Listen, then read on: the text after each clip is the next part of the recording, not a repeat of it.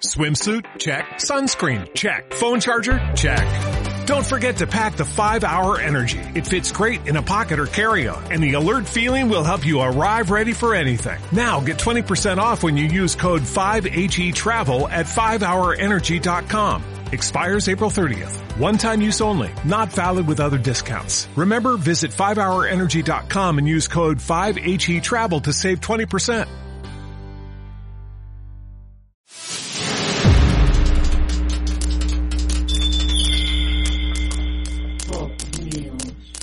Bienvenidos a un nuevo ranking aquí en Pop News repasando lo mejor de 2021. Desde hace unos días ya podéis disfrutar del ranking de los mejores discos de 2021 en una media que hice junto a mi hermano y allí os decíamos que íbamos a hacer el ranking por separado que dio como resultado ese ranking que ya podéis disfrutar. Esto que vais a ver son mis 20 discos favoritos eh, de este 2021 y yo como suelo hacer habitualmente hago una especie de mezcla entre eh, los discos que más han impactado en este 2021 a nivel comercial, a nivel social, por supuesto a nivel personal y luego los discos que me parece que más mejor suenan, ¿no? que mejor producidos están. Así que he intentado hacer una media lo más eh, objetiva posible y vamos a hacer este repaso por los 20 discos, pero ya, ya, de una. Vamos a la posición número 20 que coloco el Femulin de Todrick Hall. Un disco que tiene sus luces y sus sombras. Lo que más me ha gustado, pues ver eh, precisamente la buena producción que tiene una vez más Todrick Hall, con unos temazos que son increíbles para bailar en las discotecas. Lo peor se lo lleva las letras, que una vez más se hace abanderado el colectivo LGBTQ+, y bueno, para poneros un ejemplo, en el single de prestación Raining Fellas, pues está todo lleno de cuerpos normativos y la letra de la canción dice que están lloviendo hombres, están lloviendo culos y pollas de vaginas no se sabe nada. Y claro, es que en esas siglas del colectivo también está la T de trans. Así que bueno, pese a que los mensajes que dejan no son del todo LGBTQ+, son mucho más enfocados en él como gay, como chico gay, pues bueno, eh, bueno, hay muchas cosas que pulir, pero el disco está muy bien y siempre me gusta poder ver a artistas de este tipo pues reinando las pistas de baile. En la posición número 19 he colocado el Planet Heart de Doja Cat. Es un disco que sin lugar a dudas ha tenido un impacto increíble en los charts.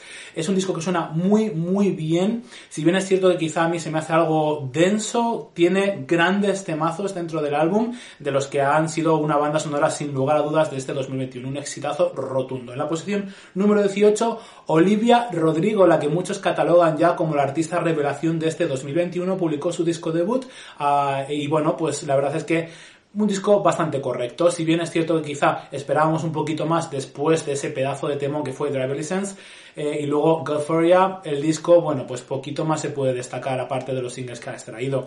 Pero como una carta de presentación yo creo que es más que correcto y bueno, pues aquí está, entre los discos, los mejores discos de 2021. En la posición número 17 coloco el Blue Bannisters de Lana del Rey. Es un disco que se siente una retrospectiva. Eh, bueno, Lana del Rey decidió poner como un punto y final con Changes of the Country Club, con un disco que era como mucho más clásico, mucho más sencillo, y esto se siente como cierto o con cierto aire de disculpas hacia sí misma, perdonarse y una especie de retrospectiva a su carrera. Pasa por varios momentos en su carrera de una manera además muchas veces cronológica y cómo piensa ahora con el paso del tiempo con según qué dinámicas eh, tuvo en aquel entonces. Incluso se permite bromear con algunos dramas de su pasado. Así que yo creo que es un disco que está muy bien, con canciones que son más comerciales para aquellos que pedían eh, pues un disco más Lana del Rey, porque ese Changes of the Country Club, algunos de sus seguidores tampoco es que le eh, entusiasmase, pero este quizá es mucho más Lana del Rey, por así decirlo. Vamos a la posición número 16 y he colocado un disco que salió hace prácticamente nada, Nonanti Sync, de Angel, 95. Yo es que el francés no Sync. Eh, es un disco que está muy bien producido, con unas canciones que son unos temazos increíbles. fue concebido durante el confinamiento. Esto es un ejemplo de cómo algunos artistas han aprovechado el confinamiento para sacar conclusiones. Y habla mucho de dejar hábitos tóxicos atrás, personas tóxicas y cómo se cierra para poder tener un inicio, empezar de cero, de la manera más sana posible. Eso es la primera parte del álbum y la segunda mitad del álbum es mucho más político, mucho más social, en el que aborda bueno, temas de eh, eh, violencia de género, etcétera. El disco es un disco de EDM bailable, pero guarda alguna sorpresilla para el, bueno, algo de rap en francés y tal, que a mí personalmente me gusta mucho escuchar rap en francés. Así que, bueno, pues hay grandes sorpresas y un disco muy, muy, muy bien producido. En la posición número 15 he decidido colocar el, disco de Lana del Rey también, Changes Over the Country Club, es sin lugar a dudas. Eh, a mí me gusta mucho cuando los artistas arriesgan y cuando los artistas tienen los arrestos para hacer cosas como esta, ¿no? Que quizá es bastante arriesgado, es un disco muy, muy arriesgado. Y además te cuentan el por qué lo están haciendo. Así que este disco te cuenta el por qué, el cómo y además lo lleva eh, a efecto, ¿no? Con esta producción mucho más sencilla, mucho más orgánica y quizá haciendo más eh, alusión a la lana del rey de los inicios o la que en un principio tenía pensado ser, ¿no? Como mucho más sencilla, con acordes de guitarra, etc. Vamos a la posición número 14.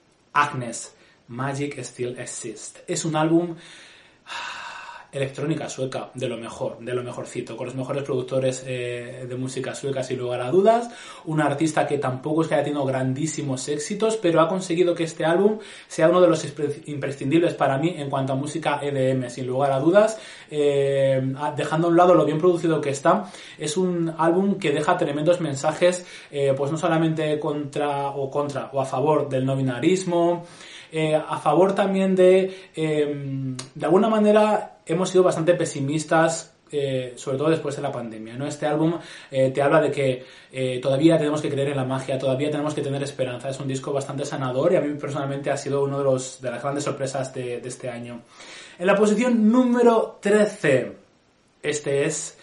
Siempre intento colocar, em, bueno, discos que son muy recomendables, no son del todo conocidos, pero, y bueno, al final no los coloco muy arriba porque entiendo que, bueno, no son tan conocidos y quizá, bueno, pues prefiero colocar antes discos que son quizá más populares, ¿no? Para aquí, para el canal. Este es uno de los que más he escuchado este año, es Danny Elfman, Big Mess. Está, bueno, es, yo pienso que es el que mejor producido está de esta, de esta lista. Es una ida de olla absoluta, es un disco muy conceptual y Danny Elfman es que es un genio. Bueno, para aquellos que quizá no conozcan a Danny Elfman, eh, su nombre está detrás de grandes eh, bandas sonoras de, bueno, pues por ejemplo, la cabecera de Los Simpson eh, corre a su nombre, la música de Batman mítica corre a su nombre, Pesadilla antes de Navidad corre a su nombre, es decir, tiene unos trabajos increíbles e impecables, ¿no? Y este disco es un rock industrial, bueno, con muchísima fusión también de, con electrónica, pero pasa por muchos momentos orgánicos incluso, y es tal cual yo me sentí durante el confinamiento y este disco fue también eh, narrado o vivido y hecho y producido durante el confinamiento y habla muy bien de todo lo que nos preguntamos, algunos que somos, eh, somos más inquietos, ¿no? A nivel filosófico, podríamos decir.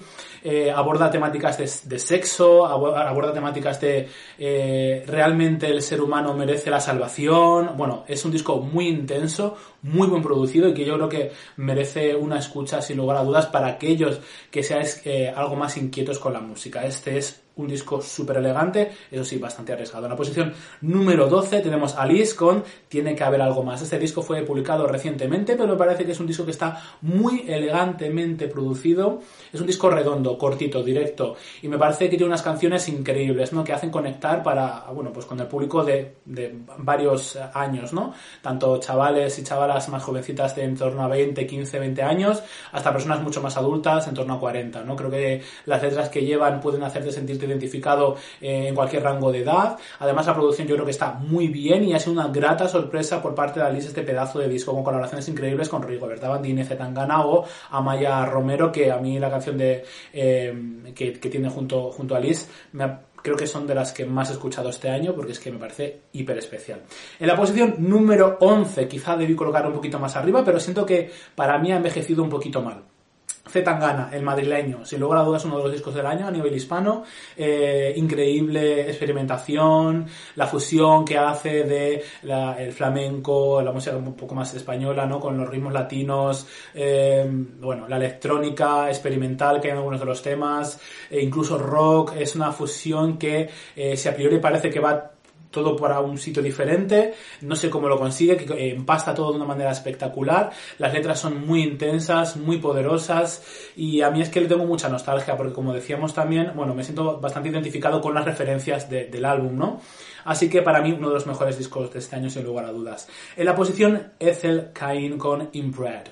Es un EP, pero bueno, por la duración eh, es un disco, ¿no? Es un disco de larga duración. He decidido colocar aquí a esta artista porque me parece increíble todo lo que narra en este álbum.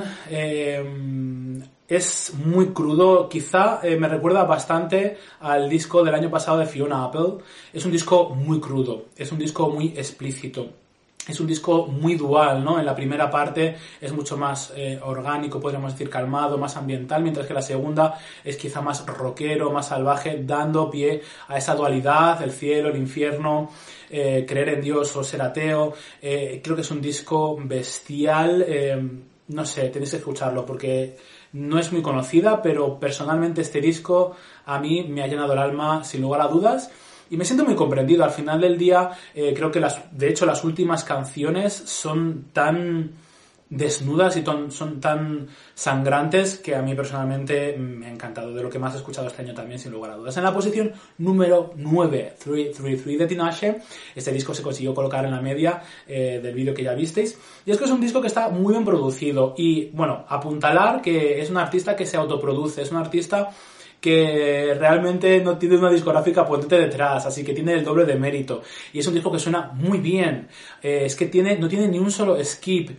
Y recalco, suena muy bien, o sea, es que es alucinante lo que ha conseguido hacer Tinashe, porque es que además siento que disco tras disco que saca cada vez se supera más. Y este en concreto, a mí personalmente me, vino como anillo al dedo con la situación personal que estaba viviendo, así que es probablemente uno de los discos que más he escuchado, porque aúna el mundo espiritual, del mundo físico y carnal, como es el sexo, etcétera, y eh, el punto más consciente, podríamos decir, el punto más mental. Así que yo creo que es un disco perfecto. La posición número 8 se ha colocado el disco debut de Madison Beer, Life Support.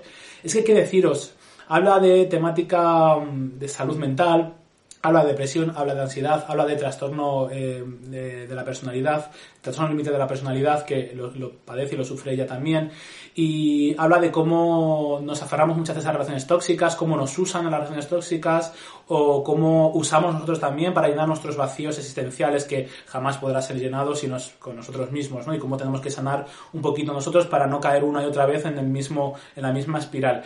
Es un disco que está muy bien producido, es que em, me gusta recalcar eso porque es que no todos los discos que están en las listas de ventas realmente tienen el mimo que tiene por ejemplo este álbum y siento que este disco debe estar entre los mejores del álbum aquí porque no tiene el éxito que yo creo que merece, ¿no? Eh, Madison Beer es una artista que si mezclas Lana del Rey, eh, Billie Eilish y Ariana Grande te sale como resultado algo muy interesante que es Madison Beer, así que recomiendo muy mucho este live support para aplicarnos o interiorizar algunos de los mensajes y aprender un poquito más acerca de salud mental. En la posición número 7 coloco el Montero de Lil Nas X, mm, que no esté este disco en cualquier ranking de lo mejor del año es eh, una aberración. Dejando a un lado de que el disco está muy bien producido, eh, nos encanta poder ver a un artista negro, eh, queer, gay, reinando en los charts, porque creo que es muy necesario tener esta visibilidad y es un orgullo que finalmente esos artistas también tengan su espacio y que al final, bueno, pues han ídolos de masas, ¿no? Poder que, lleguen, ¿no? A toda esta gente. Dejando un lado lo bien producido que está, al final es un disco que ha tenido tremendo éxito, así que eh, por un lado o por otro creo que debe estar en cualquier lista que se precie. En la posición número 6, para mí es tremendamente difícil hacer los rankings porque es que es una batalla interna tremenda. En la posición número 6 creo que está muy bajo, pero Zara, puta. Este disco eh, es increíble, también aborda muchísimo el tema de las relaciones abusivas, eh, las relaciones de abuso de poder o incluso cómo utilizamos nosotros a según qué personas para poder llenar los vacíos o repetimos pautas que hemos vivido sin ni siquiera darnos cuenta, porque eh, muchas veces abusas o eres abusado sin ser consciente de ello, porque has interiorizado muchos patrones que se te han dado como válidos y como normales, ¿no? Este álbum aborda, pues precisamente todo el maltrato y toda, todo lo que ha vivido la mujer simplemente por el hecho de ser mujer, ¿no? Y cómo son tachadas prácticamente de putas sin saber, eh, o desde muy pequeñitas, sin saber realmente eh, absolutamente nada de, ese término, ¿no? Y cómo van descubriendo. El maltrato hacia la mujer, el no haber eh, tenido un espacio ni cultural ni socialmente eh, a la altura o como lo pueda tener el hombre. Así que yo creo que es un disco muy necesario de escuchar con tremenda crítica política, que de lo mejor del año, producido increíble, sí que es cierto que quizá no tiene, no está muy pulido, pero incluso hasta eso hace que el mensaje del, del álbum Em, pues tenga como mayor impulso, ¿no? Apuntar un poquito más el mensaje del álbum, que suena como una especie de, ruido de fondo que a mí personalmente hace que, sea tan característico, ¿no? De este álbum. En la posición número 5 he decidido colocar el Happier Than Ever de Billie Eilish. Es un disco tremendo muy bien producido también, soy muy pesado con esto, pero es que últimamente me gustan mucho las, las canciones que están muy bien cuidadas. Me gusta mucho poder escuchar que las canciones están bien terminadas, bien rematadas, con muchísimos detalles y bien tratadas, ¿no? Que no suele ser habitual. Y bueno, pues este disco de Billie está muy bien cuidado. Eh, desde la producción por su mano Phineas, que incluso, bueno, está mucho mejor que su disco, su propio disco debut, sino que además la interpretación de Billie Eilish nuevamente vuelve a tomar las riendas del proyecto y vuelve a ser increíble eh, volver a escuchar esa pedazo de voz que tiene y sobre todo la interpretación que tiene Billie Billie Eilish te sigue estremeciendo. Es un disco eh, quizá más eh, polifacético que su disco debut, la vemos en nuevas facetas, pero a la vez es muy fiel a sí misma, al sonido que, le, la dio a conocer, así que yo creo que es un muy buen ejemplo de cómo se puede evolucionar sin dejar cosas atrás, pero haciendo cosas nuevas. Es un disco muy elegante. En la posición número 4, Romeo de Sega Bodega. Este es de los pocos discos con el que yo me emocioné muchísimo escuchándolo, ¿no? Es un disco que tiene como dos grandes inspiraciones, Sophie, que la, perdimos a primeros de este 2021, y Arca, dos de mis artistas favoritas de música experimental y música de vanguardia. Y teniendo esos referentes ha hecho un disco pues que suena muy a ellas y a mí yo no puedo eh, no emocionarme eh, escuchando la producción musical de este álbum, que está cuidada al, milímetro, eh, lleno de detalles hace cosas muy chulas, como que por ejemplo, dependiendo de cómo lo escuches, si lo escuchas en mono, en estéreo, en Dolby Atmos, la canción diferente o incluso salgan eh, frases o, voces que no son escuchables en, según qué formatos. Este disco habla acerca de la, relatividad de lo físico, ¿no? Él comentaba que, bueno, estaba charlando con un amigo que mm, bueno, dice que le cambió la vida, como supongo que muchos amigos nos han cambiado la vida, ¿no? Y todas las personas que pasan por nuestra vida nos cambian la vida de alguna manera.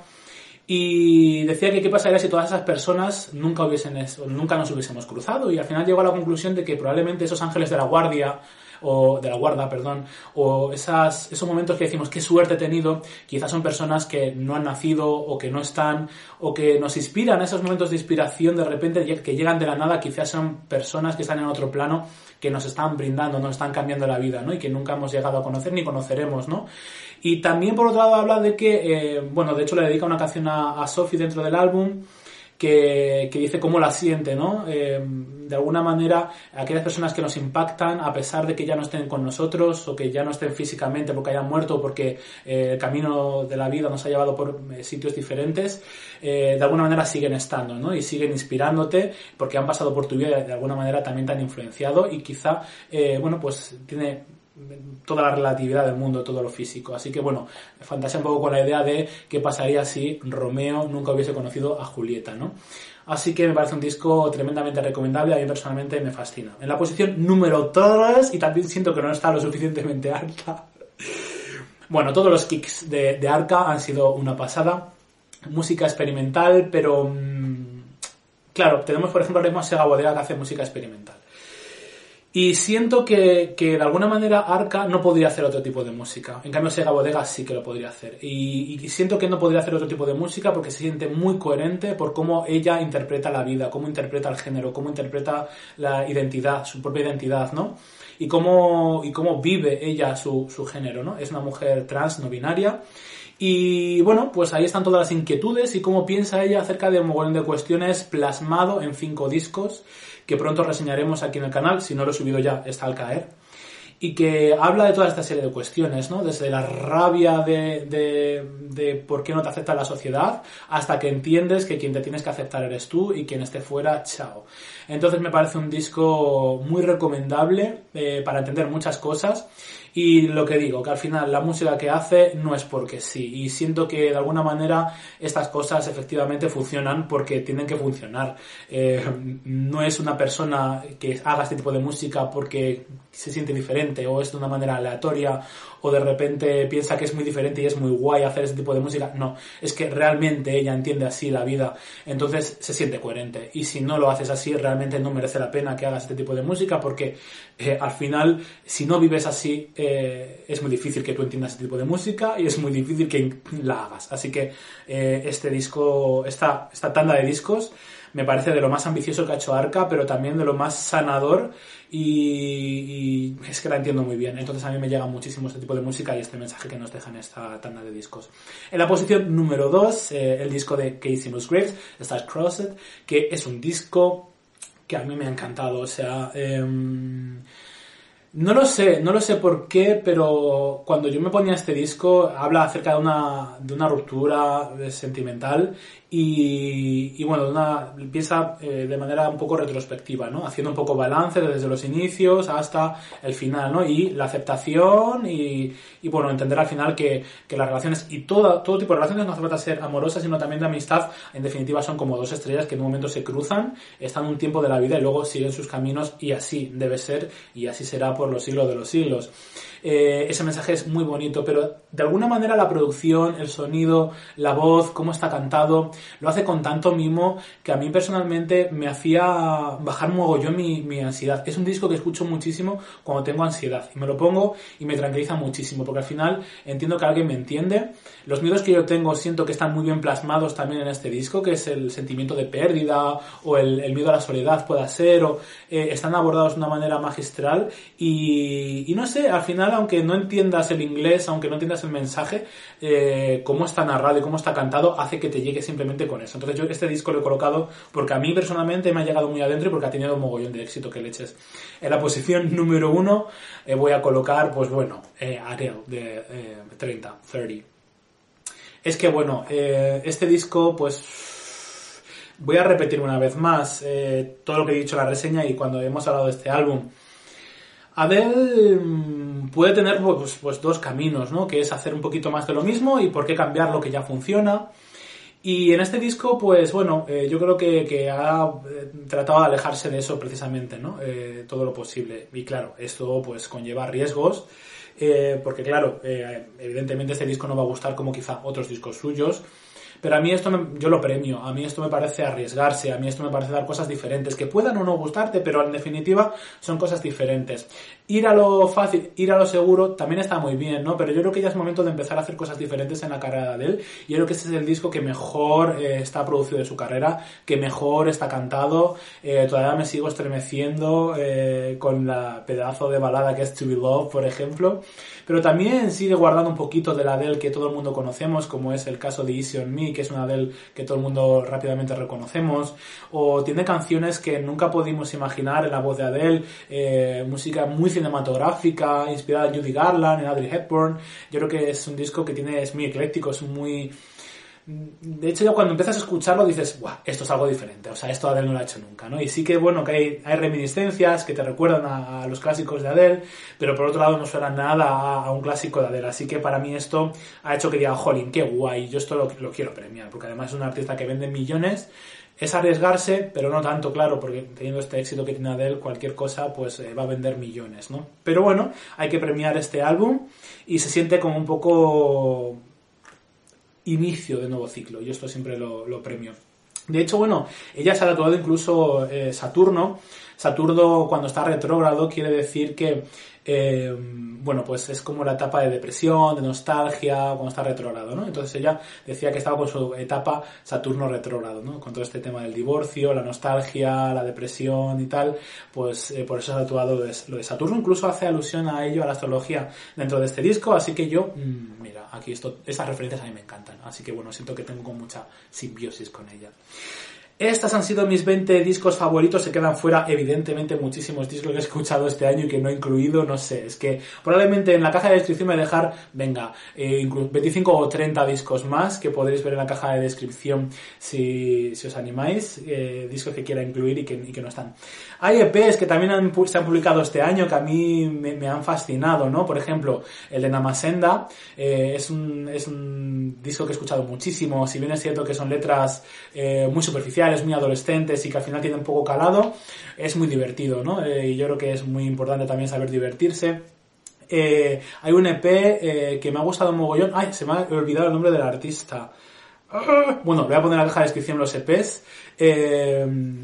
Maggie. ay, no me acuerdo el apellido. se llama, bueno, se llama Maggie. Que he escuchado mogollón, está muy guay, es así como rock y, me ha gustado mucho. No sé, hay, hay muchos discos que he escuchado este año mucho y que es, yo no sé cómo hace la gente de verdad para hacer los rankings, pero yo me vuelvo loco. O sea, eh, ¿cómo colocas uno por encima de otro? O sea, a mí me sale mal, por ejemplo, colocar Arca en el 3 y que esté Kissimus Grip en el 2 y, y, no están, o sea, no sé, no sé, no sé, no sé cómo lo hace la gente, porque yo me siento fatal. Y luego cuando ya lo he hecho digo, realmente esto es así, o sea, dentro de dos meses eh, será el mismo ranking, estaré orgulloso de mi ranking. O sea, yo no sé cómo hace la gente, pero la gente tiene facilidad para hacer rankings, a mí me parece tremendamente complicado. Muchas gracias por verme. Siento si me he enrollado un poquito, no, era mi intención. Intento hacerlo lo más rápido posible para no haceros perder con mucho tiempo, pero esos son mis discos favoritos. Me encantaría saber cuáles han sido los vuestros. Si no habéis escuchado alguno de estos álbums, me hace mucha ilusión que los escuchéis y que me digáis qué opináis. Eh, a mí se me hace eh, la churra agua cuando me decís ay, he descubierto música gracias a ti, no sé quién, no sé cuánto. Esta cosa decírmela porque a mí me sube la moral, la verdad. Eh, porque claro, eh, uno está aquí y le gusta también tener este feedback. Así que, por fin, si no conocéis algún disco, escuchadlo a ver qué os parece, estas recomendaciones y, bueno, cuáles son los discos como más potentes que vosotros pensáis que sean increíbles. Recomendadme. Aunque, bueno, ya sabéis que escucho muy bien de música y pocas cosas se me quedan ahí en el tintero. Lo dicho, no me rollo más. Muchas gracias por verme y nos vemos en próximas transmisiones.